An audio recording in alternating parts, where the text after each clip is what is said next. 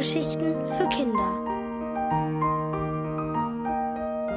Der Bösewichte von Lena Hach.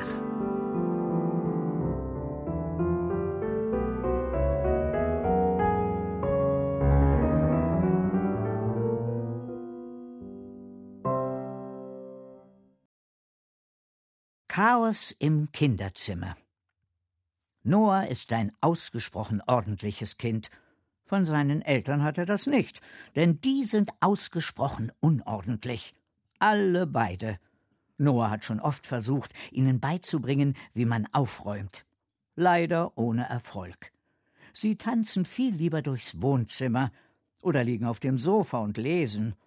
Nett sind Noahs Eltern trotzdem. Sogar sehr nett. Sie machen sich zum Beispiel kein bisschen darüber lustig, wenn Noah mal wieder Stunden damit verbringt, seine Unterhosen zu falten. Das macht er schon seit dem Kindergarten. Jetzt geht er schon eine ganze Weile in die erste Klasse und hat, natürlich, immer die ordentlichste Federtasche. Dafür bekommt er von Herrn Spatz, seinem Klassenlehrer, jeden Montag in der ersten Stunde einen Sticker, Heute ist wieder so ein Federtaschensticker Montag, deshalb wacht Noah äußerst gut gelaunt auf. Bis er die Augen aufschlägt, denn in seinem Zimmer herrscht Chaos. Komplettes, kolossales Katastrophenchaos. Die Bücher liegen auf dem Boden verteilt. Die Kuscheltiere auch. Das Lego. Aber hallo. Dabei gehören die Bücher doch ins Regal, die Kuscheltiere ins Bett und das Lego in die Kiste. Und das ist längst nicht alles. Der Kleiderschrank steht weit offen, die Schubladen sind aufgezogen, und jetzt fliegt aus der obersten auch noch ein zusammengerolltes Paar Socken heraus, im hohen Bogen direkt auf Noah zu. Im letzten Moment reißt er die Bettdecke hoch, und das Geschoss prallt daran ab. Als er vorsichtig hinter der Decke hervorlugt, segelt ihm das nächste Kleidungsstück entgegen.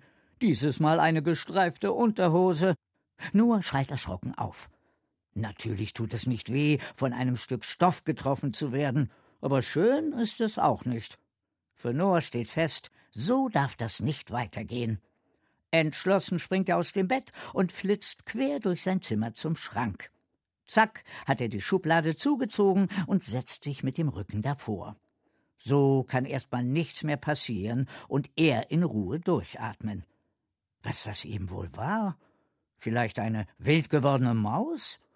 Die spazieren manchmal auf dem Dachboden herum, aber bis jetzt sind die Mäuse immer brav dort oben geblieben.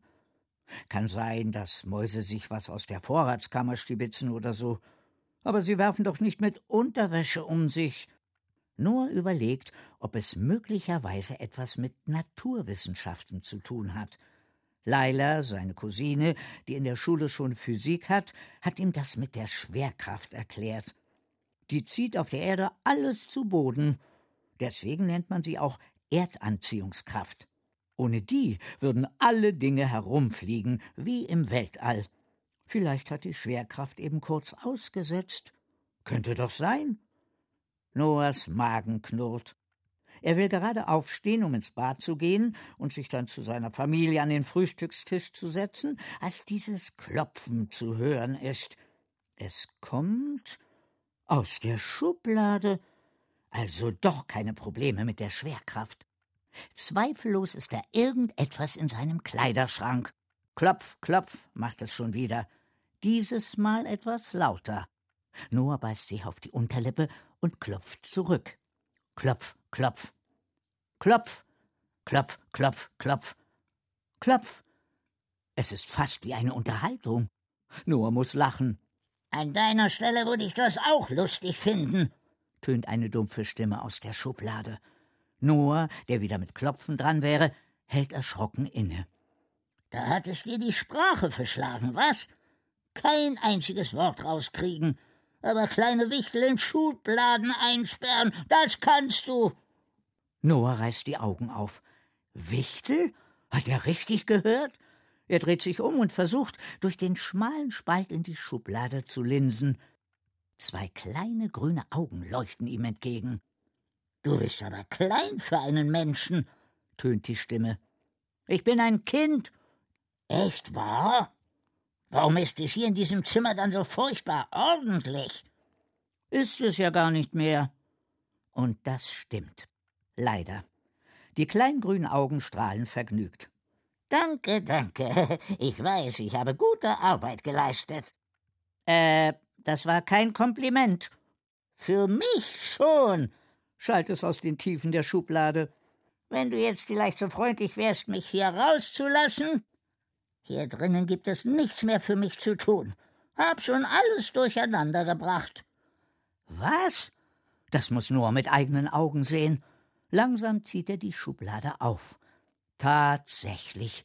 Es ist ein einziges Durcheinander an Klamotten.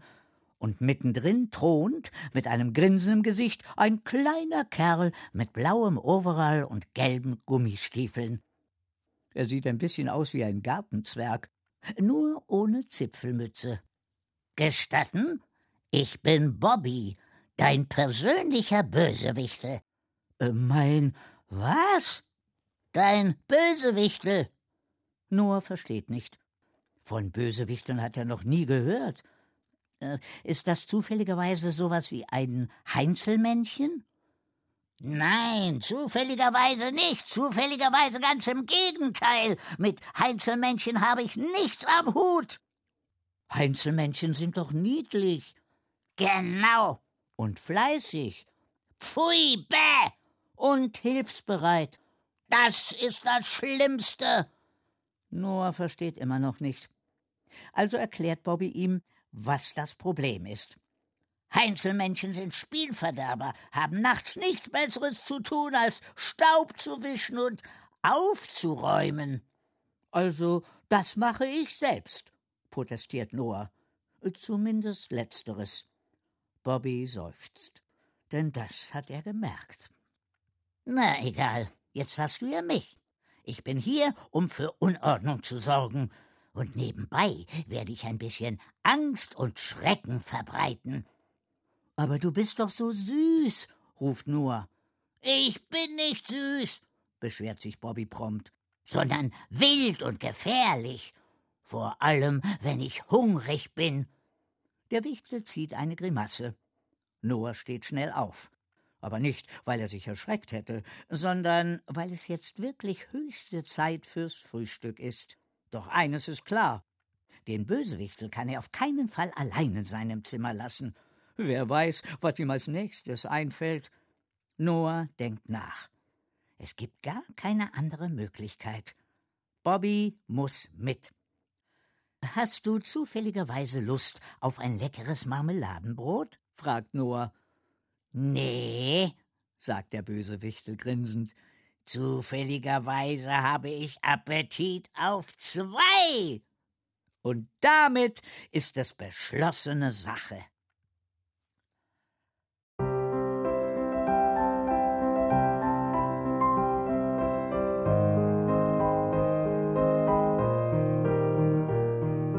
Hörtet Der Bösewichtel von Lena Hach, gelesen von Santiago Ziesmer.